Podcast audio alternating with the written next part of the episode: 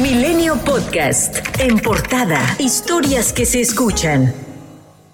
Volvió al recinto parlamentario el secretario técnico de la Junta de Coordinación Política del Senado, José Manuel del Río Virgen, tras ser puesto en libertad después de que no se comprobó su responsabilidad en el asesinato del candidato a la alcaldía de Cazones, Veracruz, René Tobar. Con aplausos, flores y un letrero de bienvenido, el funcionario fue recibido por trabajadores de su oficina, incluido el coordinador de Movimiento Ciudadano, Dante Delgado. Me siento muy contento. No se imaginan lo que es la cárcel. Seis meses me tuvo secuestrado el gobernador de Veracruz. Integrantes de la Jucopo coincidieron que el presidente Andrés Manuel López Obrador y el gobernador de Veracruz, Cuitlagua García Jiménez, deben disculparse públicamente por mantener a Del Río Virgen 170 días en prisión. En entrevista para Milenio Televisión, el secretario acusó que su encarcelamiento en el penal de Pacho Viejo tuvo la intención de afectar al senador Ricardo Monreal en sus aspiraciones presidenciales y a Movimiento Ciudadano. Mi asiento físicamente en la Jucopo es en medio del presidente de la Jucopo, que es Ricardo Monreal, y a la derecha está el senador Dante Delgado. Entonces ellos ligaron muy bien la idea de que, vamos, eh, si Monreal tiene como segundo a José Manuel del Río Virgen y es un asesino, como quisieron pintar, pues entonces Monreal defiende asesinos, a criminales. Y si del Río es amigo de Dante Delgado, porque fundó con Dante Delgado eh, Convergencia por la Democracia y luego fue Movimiento Ciudadano y del Río fue dos veces diputado federal, fue alcalde, ha sido candidato en diversas ocasiones, entonces Movimiento Ciudadano es un movimiento político fallido. Vamos a meter a la cárcel a del Río y descarrilamos dos grandes proyectos. ¿Qué es lo que les duele? Es decir, que trataron de descarrilar el proyecto de la candidatura presidencial del doctor Monreal. Sin duda. No tengo la menor duda. Dijo que teme por la seguridad de él, de su familia y de Ricardo Monreal. Y hasta hoy sentí que, que sí podía pasar algo porque eh, un coche desde que salí de- del domicilio donde estaba me vino siguiendo y me obviamente se emparejaba y me hacía señas obscenas y etcétera y que me quería meter. Temo que le hagan algo a mi familia, honestamente. Y no me gusta, no me gustaría por ningún motivo que le hicieran algo al senador Ricardo Monreal, porque ahora está defendiendo a muchos presos inocentes. El gobernador de Veracruz, Cuitlagua García, insistió en que se trata de un tema judicial y no político. No voy a responder temas políticos en este asunto. Es judicial. La víctima se llama René Tobar. Nosotros estamos del lado de la víctima. Y la decisión de liberarlo no lo exonera de su presunta participación en el homicidio de René Tobar. De acuerdo al tribunal, la detención no fue ilegal. Más temprano, el presidente Andrés Manuel López Obrador refrendó su apoyo a Cuitlagua García Jiménez. Primero le tenemos confianza al gobernador de Veracruz. No es como los otros. Él es incapaz de fabricar delitos para castigar a adversarios.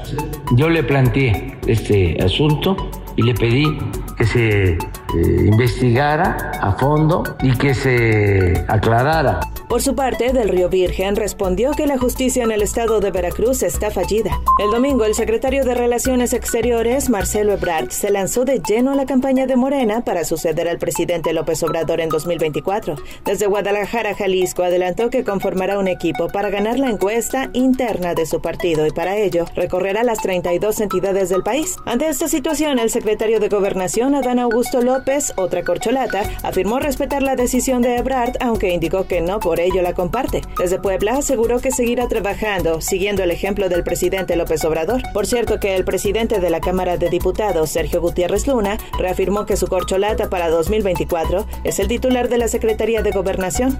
mi querido amigo Adán Augusto, alguien que genera consensos, alguien que está haciendo política, una persona que a nuestro juicio puede al interior de Morena y al exterior generar consensos y buscar soluciones. López por López.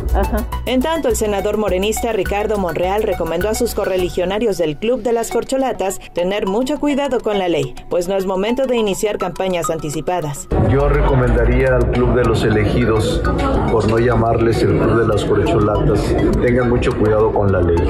Yo voy a ser muy estricto en observar la ley. Y se vería mal que un constructor de la ley despreciara la ley. Todos debemos cuidar la ley.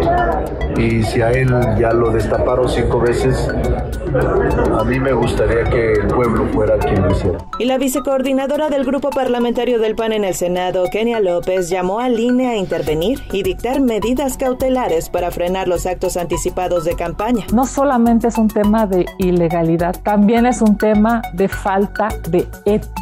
Es inmoral estar gastando recursos públicos mientras millones de mexicanos no tienen dinero en el bolsillo. Advertir que van a empezar una movilización a favor de alguna de las corcholatas es muy lamentable y es necesario que el INE intervenga porque por supuesto están violando la ley. Mario Delgado, presidente nacional de Morena, aseguró que ninguno de los aspirantes presidenciales de su partido ha cometido actos anticipados de campaña y advirtió que no permitirán persecuciones políticas de las autoridades electorales. El líder morenista anunció que el próximo 26 de junio tendrán un acto de unidad en Torreón de cara a las elecciones del año próximo en Coahuila y adelantó que todos los liderazgos de Morena están convocados. Y hemos revisado muy bien la ley. Eh, no estamos cometiendo ningún acto anticipado de campaña. Imagínense, pues si estamos en el 2022, entonces ya habría que revisar pues la historia de vida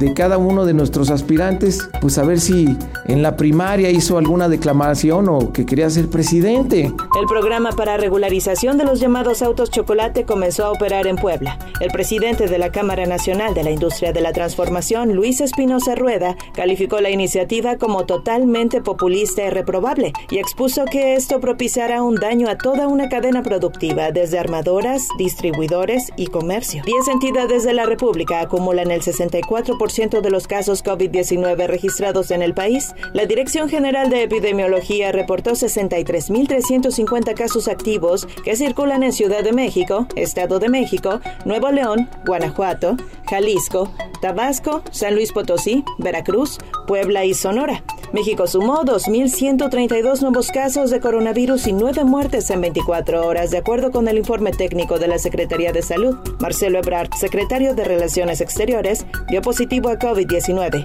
Indicó sentirse como si tuviera un catarro, al tiempo de destacar que este lunes por la mañana no estuvo en la reunión del Gabinete de Seguridad. En la presente administración, el gobierno federal ha recibido 131 mil solicitudes de refugio de personas de 110 nacionalidades quienes buscan quedarse en México o pretenden transitar por el país para pedir asilo en Estados Unidos, según informó el subsecretario de Gobernación Alejandro Encinas. Ante la falta de apoyo por parte de las autoridades, cerca de 850 migrantes partieron hacia Monclova y Piedras Negras, Coahuila, la tarde de este lunes, desde la central de autobuses de Monterrey, tras una semana de estar varados. Mucha presión ya económica, eh, ahí basta para entrar al baño había que pagar un, un dinero y ya llevamos siete días ahí esperando que nos resolvieran lo de los tickets. Yo tengo sellado el pasaporte de entrada y tengo supuestamente una visa por seis meses, yo soy colombiano. Al informar que la fuga en el ducto de la presa del cuchillo ya está reparada, el director de agua y drenaje de Monterrey, Juan Ignacio Barragán, dio a conocer que este lunes se recargarían los tanques que abastecen del recurso a los sectores afectados. Sin embargo, al desconocerse el nivel que pudieran alcanzar,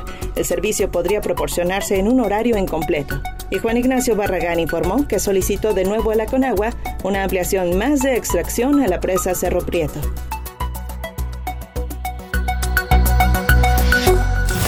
Milenio Podcast.